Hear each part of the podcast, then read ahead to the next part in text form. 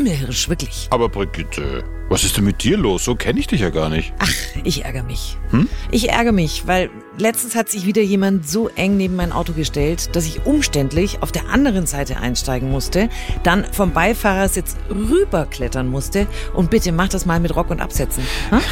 naja, Röcke und High Heels trage ich nicht, zumindest noch nicht. Ja. Aber du konntest ja wenigstens noch rüberklettern. Gleich reden wir mit jemandem, für den das noch viel schwieriger ist und der ja, ganz andere Dinge im Alltag erlebt. Was das mit euch zu tun hat, liebe Audianer, und wie ihr mit ganz wenig Aufwand und einer sehr praktischen App so richtig viel bewirken könnt, darüber reden wir auch und zwar mit jemandem, der diese App mitentwickelt hat. Jetzt in dieser Folge. Wir sind Audi. Der Mitarbeiter-Podcast mit Brigitte Teile und Axel Robert Müller. Hallo ihr Lieben. Was ging euch das letzte Mal durch den Kopf, als man euch zugeparkt hat oder als ihr am Bahnsteig wart und der Aufzug hat nicht funktioniert und dann standet ihr da mit eurem schweren Rollkoffer und die Treppe war mordssteil und lang oder falls ihr ein Elektroauto fahrt, kennt ihr das bestimmt auch. Herrlich, wenn der Platz vor der Ladesäule von einem Verbrenner blockiert war und ihr hattet nur noch ein paar Kilometer Reichweite. Na, kommt euch das bekannt vor? Jetzt stellt euch erstmal vor, wie es einem Menschen gehen muss, der querschnittsgelähmt ist. Mit einem Rollstuhl Hindernisse zu überwinden, ist ja noch schwerer und oft unmöglich. Wir wollen uns da mal hineinversetzen und fragen jemanden, der schon lange im Rollstuhl sitzt und gut drauf ist. Und er ist Markenbotschafter für Audi, Reini Sampel aus Österreich. Grüß dich, Reini. Einen wunderschönen guten Tag aus den schönen Bergen Österreich. Servus. Reini, du bist Markenbotschafter und unterstützt Audi auch bei der Entwicklung von Fahrhilfen für Menschen mit Behinderungen. Gibst du uns mal bitte ein Gefühl, wie das so ist, in einem Rollstuhl zu sitzen? Wie sieht dein Alltag aus? Ja, ich glaube, es ist immer schwierig, den Fußgänger und Anführungszeichen zu erklären, wie ein Rollstuhlfahrer sein Leben führt. Das Gleiche ist ja mich bei mir gewesen. Wusste ja selber früher nicht, was Rollstuhlfahren heißt und dann wird man einfach ins kalte Wasser geschmissen. Aber ich kämpfe halt im Alltag wenn ich wo unterwegs bin, äh, mit meistens Barrieren, die baulicher Art sind. Also wenn wo Stufen rein sind, wenn die Türen zu schmal sind, weil einfach keine Rollirampe ist oder was auch immer. Das ist so mein Alltag, mit dem ich am meisten kämpfe. Da gibt's auch zwei Alltage in meinem Leben. Das ist der eine, der, der sichere in meinem Umfeld. Also ich habe mein Umfeld zu Hause, wo ich wohne, logischerweise angepasst an meine Situation. Mein Stammlokal unter Anführungszeichen ist relativ barrierefrei. Das ist die eine Welt, in der ich lebe. In der anderen Welt, wo ich ja sehr viel unterwegs bin auf der ganzen Welt, ist die andere andere Seite, wo halt dann nichts barrierefrei ist und ich halt trotzdem wieder draufkomme, dass es halt ja zu Hause cool ist. Aber halt, wenn man dann weiter weg geht, ist halt ganz viel noch, wo man noch Probleme haben, jetzt speziell mit meiner Behinderung, der Rollstuhl, da reinzukommen und im Alltag bereit zu sein. Was würdest du sagen, wie oft kommst du an deine Grenzen im Alltag und kommst dann mit dem Rollstuhl nicht weiter, weil ein Hindernis im Weg ist? Ja, das muss man ein bisschen differenzieren. An die Grenzen kommst du wahrscheinlich alle zwei Stunden, wenn du willst. Es kommt darauf, wenn ich durch Salzburg rolle oder irgendwo, da kommst du andauernd ja. an deine Grenzen. Natürlich, wenn ich meinen Jungs unterwegs oder Mädels unterwegs bin, mit meinem Umfeld ist gar kein Stress, weil die ja meine Situation kennen und wenn da eine Stufe ist, da geht's zack, zack, zack, da bin ich oben, die schleppen mich darauf, ohne, ohne drüber nachzudenken.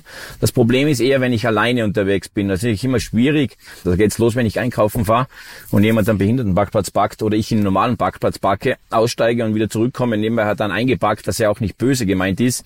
Dann geht meine Tür nicht weit genug auf, dass ich nicht mehr ins Auto reinkomme. Also wenn das nüchtern betrachtet, kommst du alle zwei Stunden deine Grenzen. Ja, krass, weil da habe ich mir im Vorhinein auch Gedanken drüber gemacht. Ich habe ja oft schon als Nicht-Rolli-Fahrer ein Problem im Parkhaus, weil die so eng geschnitten sind. Was machst du denn dann, wenn eben wieder irgendjemand auf dem Behindertenparkplatz steht, der leider wahrscheinlich keine Berechtigung hat, an dieser Stelle mal kurz hier den Zeigefinger. Ja. Was machst du dann, wenn du eben genau diese Situation, die du gerade beschrieben hast, du kommst jetzt zu deinem Auto zurück und du bist nicht in der Lage, da reinzukommen? Wie begegnen dir die Menschen? Ist da sofort dann jemand da, der sagt, hey, kann ich dir helfen oder gucken die weg oder wie ist das? Und oder natürlich, wenn wenn ich bin schon relativ lange im Rollstuhl, wenn die Problematik ja kennst, gehst den Problemen von vornherein aus dem Weg. Entweder ich parke ja, ganz an der Ecke, also wo keiner mehr parken kann neben mir, oder eben wirklich am, am Behindertenparkplatz. Es ist nicht so, dass Rollstuhlfahrer faul sind. Es ist nicht so, dass es cool ist, vor der Haustüre zu parken. Der Riesenunterschied ist, ich komme nicht mehr in mein blödes Auto zurück und das ist halt dann suboptimal. Als aktiver Rollstuhlfahrer geht's noch so halbwegs. Dann geht's halt, wenn es irgendwie geht, auf der Beifahrerseite rein, grappelst drüber oder ich habe so ein A6-Kombi, dann kraxelst halt durchs ganze Auto durch, dass halt über den Kofferraum reingehst. Es klingt zwar lustig, ist es aber leider nicht. Also von dem her ist es wirklich ein Riesenthema, warum man Behindertenparkplätze frei halten sollte. Viele Leute sagen auch immer dann, ja, ich war ja eh nur kurz da. Sag ich, Leute, ich gehe ja auch nicht in dein Wohnzimmer zu Hause rein, nur weil du nicht daheim bist. Der Platz gehört dir nicht. Punkt. Und das ist, glaube ich, das größte Problem, die Bewusstseinsmachung, warum Rollstuhlfahrer diesen Parkplatz brauchen. Das, glaube ich, da haben wir noch ganz viel Arbeit in der, in der Öffentlichkeit oder eben auch mit Strafen. Ich bin zwar nicht der größte Fan von Gesetzen und Strafen, aber jetzt anderes Land, zum Beispiel Amerika, die sind ganz anders drauf, was das anbelangt.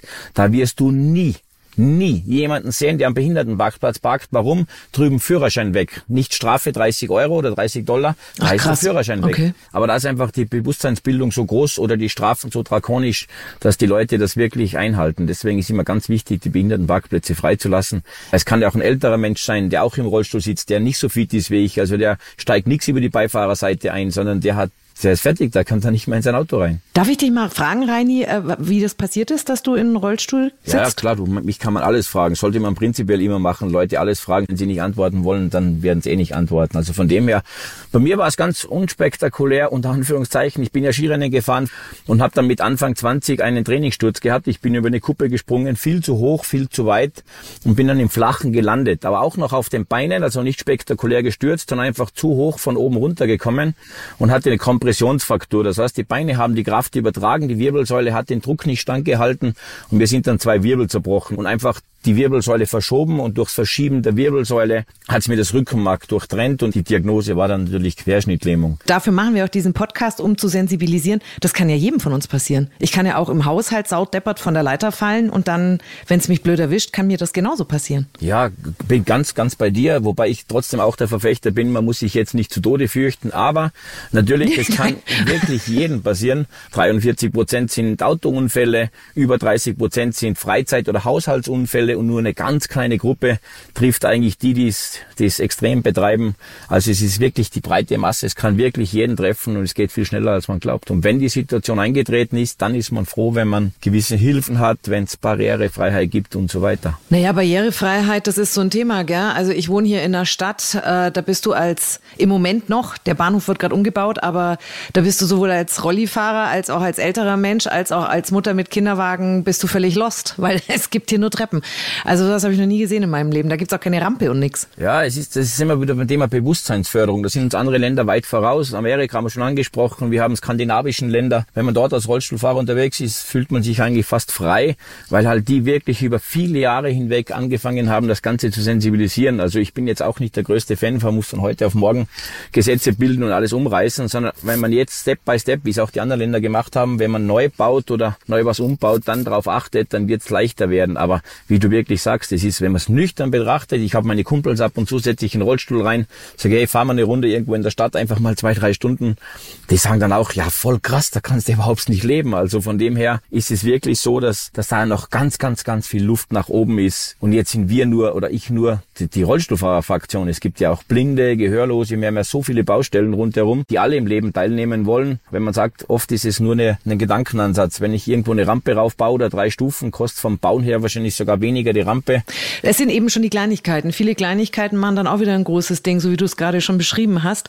Äh, etwas, was auch einen Unterschied macht, ist die Wheel Map. Das ist eine App, die äh, beim Audi Social Day in diesem Jahr eine besondere Rolle gespielt hat. Die schauen wir uns gleich noch genauer an.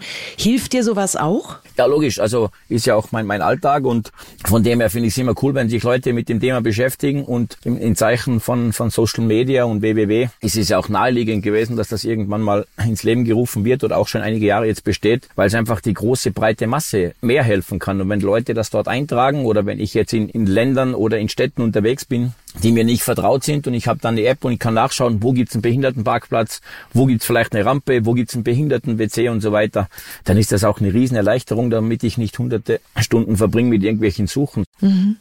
Wir sprechen gleich mit dem Erfinder der Wheel Map, mit dem Holger Dieterich.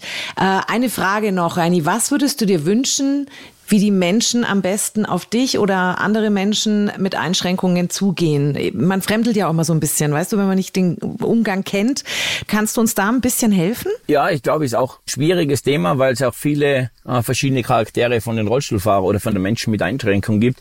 Mein Zugang zum Thema ist, wenn der was will, dann wird er schon fragen. Also jetzt, man muss jetzt nicht hinlaufen und denen zu Tode helfen, sondern man kann ganz, ganz nett fragen und wenn er Nein sagt, sagt er Nein, dann ist alles gut. Aber prinzipiell würde ich sagen, man geht ganz normal mit dem um. Wenn ich sehe, der quält sich irgendwo brutal den Berg hoch, dann einfach ganz normal fragen, hey, kann ich helfen? Dann wird er sagen, hey, cool, ja, sehr gerne. Von dem her, glaube ich, fast ganz normal damit umgehen, aber auch nicht überbemuttern, was die Leute ja nett meinen. Ich habe das Glück, dass ich viele coole Autos fahren darf, von der Marke Audi und auch sportliche Autos fahren darf. Wenn ich halt dann aussteige und den Rollstuhl auslade, was wirklich mein alltägiges Brot ist und das mache ich 20 Mal am Tag, da habe ich ein System drin, dann brauche ich keine Hilfe. Dann kommen Leute her und sagen, ja, kann ich dir helfen? Und dann sagst du, nein, funktioniert und dann greifen es trotzdem hin. Ist halt schwierig, weil ich ja auch ein System habe. Also ich stütze mich da ab und so weiter. Da machen sie es manchmal schlechter, als es ist. Wenn ich sage, okay, voll nett, danke, aber ich komme zurecht, dann auch gut sein lassen. Ja, wichtiger Hinweis.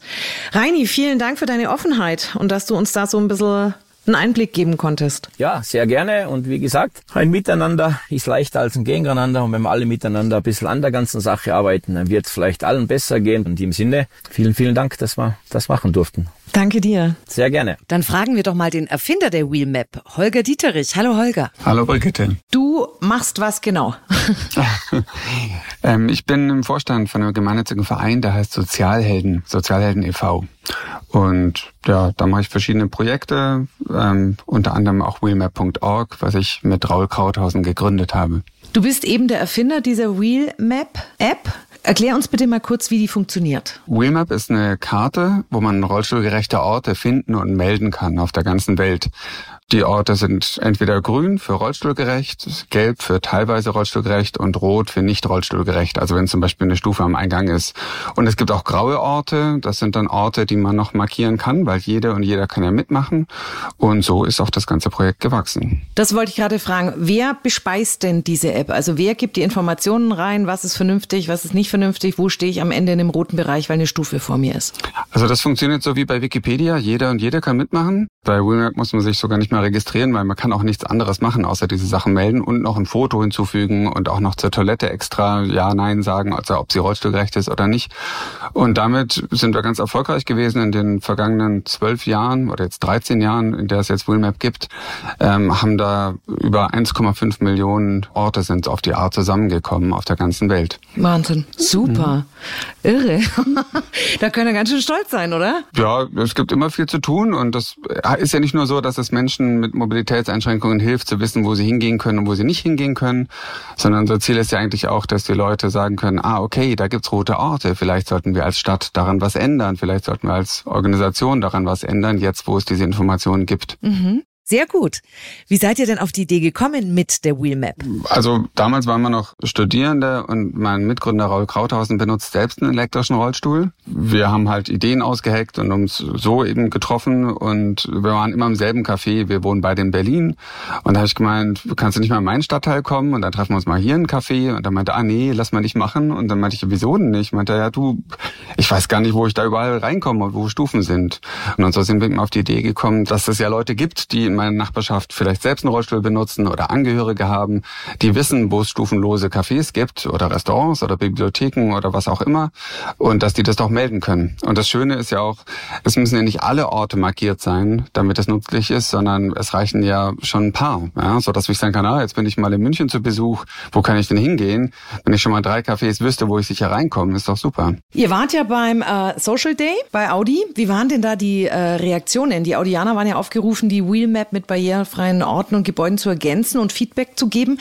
Habt ihr über die Aktion hilfreichen Input bekommen? Ja, auf jeden Fall. Es gab ja mehrere Aktionen an dem Tag und bei Audi haben die 467 Orte markiert an einem Vormittag. Wow.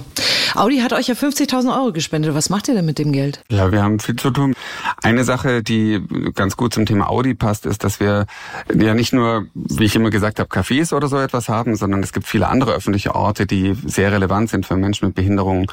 Und aktuelles Thema sind Parkplätze und E-Ladesäulen. Wir haben den Standard zum barrierenfreien E-Ladesäulen mitentwickelt und wir wollen auch, dass das in Remap besser angezeigt werden kann. Also wo kann ich parken? Was gibt's für Parkplätze?